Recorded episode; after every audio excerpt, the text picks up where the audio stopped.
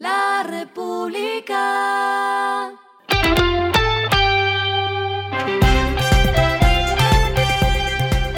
Al final de la jornada, esto es lo que debes saber sobre el comportamiento de los negocios, las finanzas y la economía.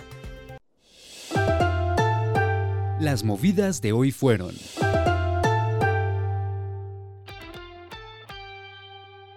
Olímpica inaugura una planta de 6.898 metros cuadrados ubicada en Malambo Atlántico, que contará con cuatro líneas de producción, línea industrial, pan granel, repostería y hojaldre, con una capacidad de hasta 34.000 piezas elaboradas por hora. Para esto, la compañía realizó una inversión de más de 40 mil millones de pesos.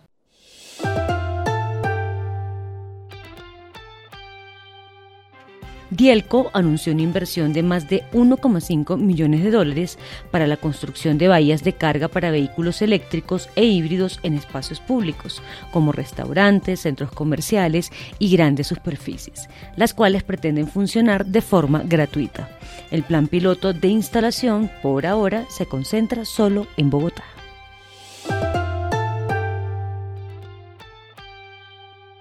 La Procuraduría dijo que el procedimiento administrativo de integración empresarial entre las aerolíneas Viva Air y Avianca incurrió en un error interpretativo al no realizarse bajo la Ley 1340 de 2009, sino bajo la normatividad del Código de Procedimiento Administrativo y de lo contencioso administrativo. Es decir, que en el proceso de integración, la Aerocivil permitió que empresas como Aerolíneas Argentinas, Ultraer, Aerorepública, Aerovías Integración Regional y JetSmart intervinieran de manera directa cuando solo tenían derecho a participar entregando información sobre el matrimonio de las aerolíneas. Lo que está pasando con su dinero.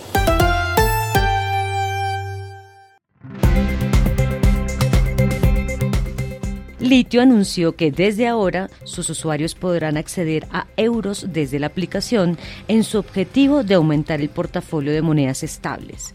Para comprarlos solo deben descargar la aplicación en su dispositivo móvil y recargarla desde PSE, NECI o su entidad bancaria. Y la tasa de compra o recarga será la tasa spot del mercado como pasa con el dólar.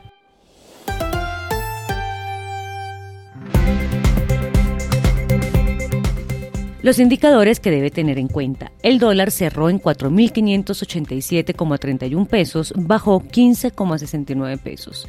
El euro cerró en 5.032,05 pesos, subió 28,58 pesos. El petróleo se cotizó en 80,59 dólares el barril. La carga de café se vende a 1.895.000 pesos y en la bolsa se cotiza a 2,22 dólares.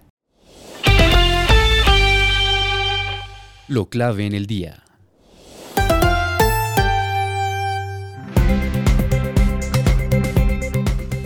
La alcaldesa de Bogotá, Claudia López, y Leonidas Narváez, gerente de la empresa Metro de Bogotá, anunciaron que el consorcio chino Metro Línea 1 incumplió el plazo para la entrega y estudios definitivos de la primera línea del metro.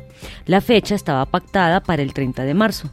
Ante el incumplimiento, la empresa Metro de Bogotá le dio un nuevo plazo hasta el próximo 5 de mayo para entregar dichos estudios. Si el nuevo plazo no se cumple, por cada día de retraso, el consorcio recibirá una multa de 50 salarios mínimos.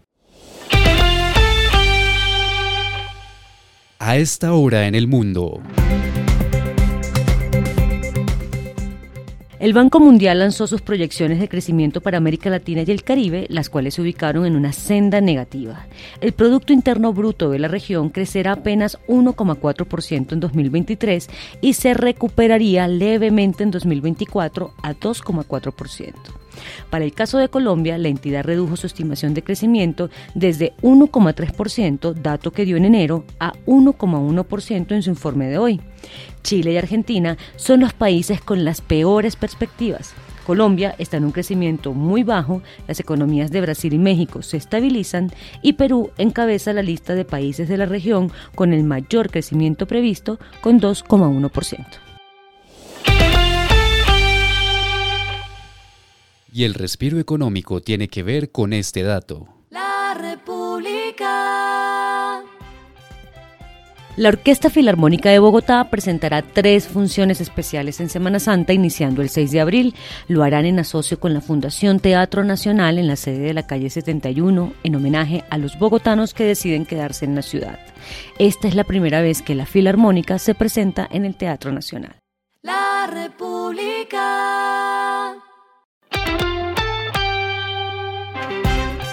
Y finalizamos con el editorial de mañana, Semana Santa entre Trump y Finlandia. Dos sucesos de trascendencia, el arresto y la acusación del expresidente Trump y el ingreso oficial de Finlandia a la OTAN, un par de noticias que reescriben la historia. Esto fue Regresando a casa con Vanessa Pérez.